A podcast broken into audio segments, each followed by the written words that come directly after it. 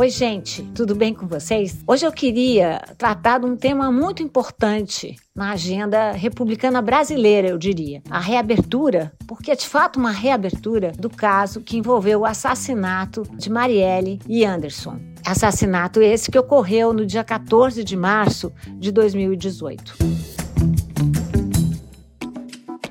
Eu chamo de reabertura porque essa foi uma agenda clara do ministro Flávio Dino, ministro da Justiça, que uh, está então conduzindo os trabalhos para averiguar quem é o mandante ou os mandantes e por que motivo Marielle e Anderson foram assassinados. Estamos apenas na primeira fase das investigações, mas o que nós queremos saber mesmo é quem mandou matar Marielle e Anderson também. Essa primeira fase tem a ver com agora o depoimento do ex-PM Elcio de Queiroz que firmou uma delação premiada com a Polícia Federal e com o Ministério Público, Ministério Público do Rio de Janeiro. Ele que foi preso em 2019, mas decidiu falar apenas quatro anos após a sua prisão.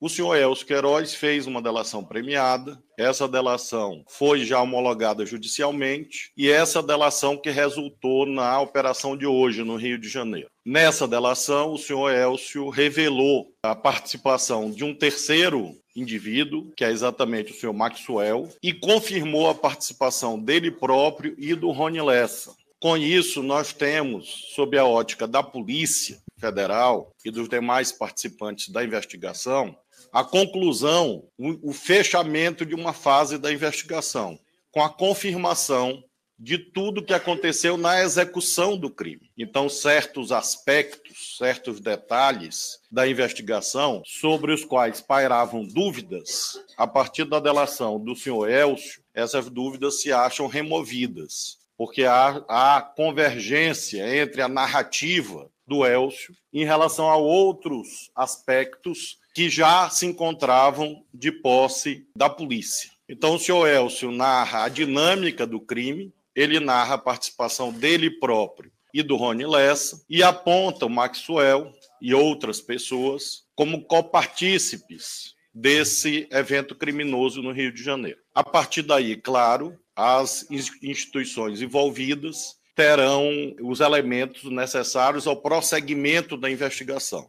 Bom, Maxwell Simões Correia é um ex-bombeiro e, de acordo com a delação do Elcio Queiroz, o Maxwell teria sido responsável por vigiar a rotina, o dia a dia da Marielle. Ele também teria escondido o armamento usado no crime e chegou a ser preso e condenado a quatro anos de prisão em 2021. Isso porque foi considerado que ele atrapalhava as investigações. Mas o que aconteceu na prática? O Maxwell cumpriu pena em regime aberto até segunda-feira, quando ele foi preso novamente. A delação também uh, confirma que foi Rony Lessa que efetuou de fato os disparos. Segundo o Flávio Dino, isso é bem importante, a delação é fruto de uma parceria entre a Polícia Federal e a Polícia Civil do Rio de Janeiro e foi incentivada por ele no início do atual governo, o que mostra de fato uma mudança de rumo nas investigações. Esse é um novo patamar para a investigação que com certeza não vai terminar por aqui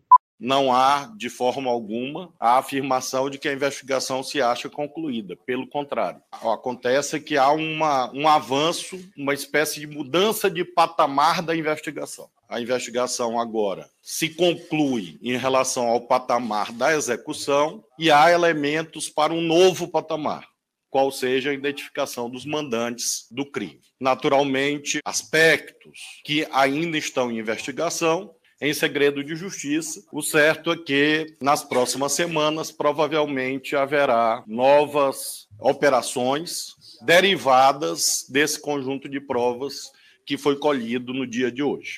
E quais são os principais pontos dessa delação? Vamos lá.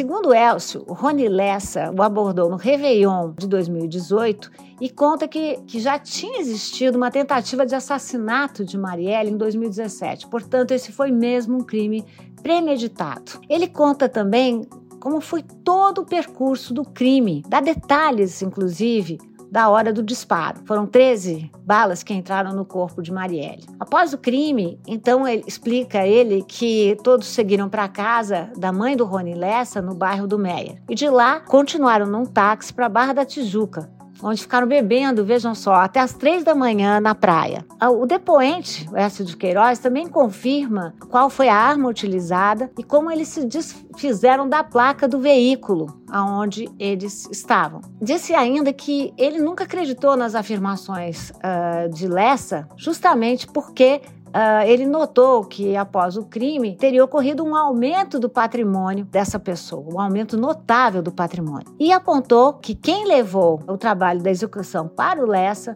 foi o Edson Macalé, um PM justamente morto em 2021. Essa história, portanto, ainda tem muitas camadas que precisam ser descobertas. O mais importante é que a gente dê atenção a essa operação em andamento como um novo momento. Se durante os quatro anos do governo Jair Bolsonaro tudo que se tentou foi apagar o caso Marielle, talvez vejamos por conta de ligações do próprio governo com as pessoas incriminadas nesse verdadeiro genocídio, agora não. Voltamos à pergunta-chave para a República Brasileira. Quem mandou matar Marielle?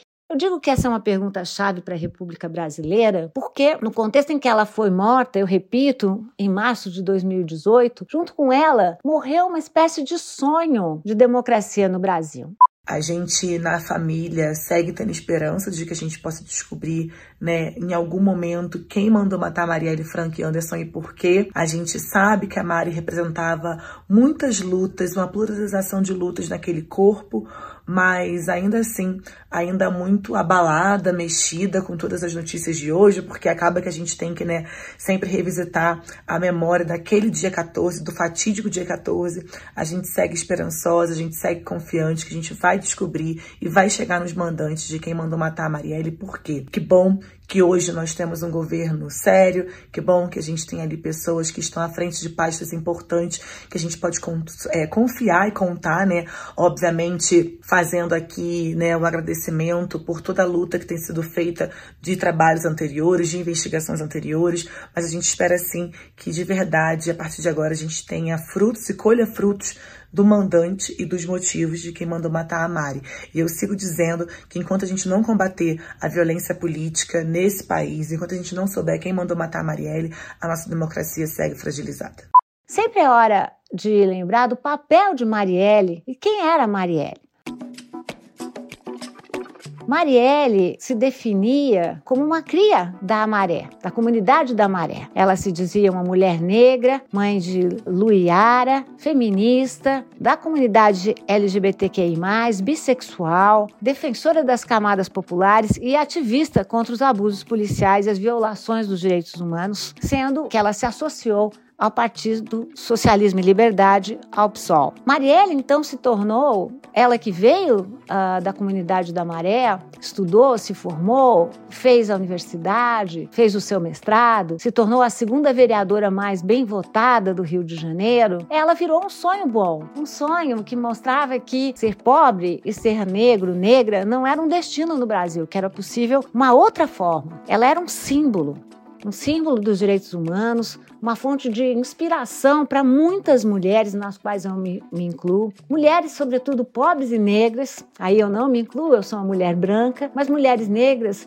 que mudaram o seu horizonte, a sua utopia, da onde poderiam e chegariam. A Marielle também trabalhou em várias organizações da sociedade civil, como a Brasil Foundation, o Centro de Ações Solidárias da Maré. Ela coordenou a Comissão de Defesa dos Direitos Humanos e da Cidadania da Assembleia Legislativa do Rio de Janeiro, a ALERJ, e construiu diversos coletivos e movimentos feministas, negros e das favelas.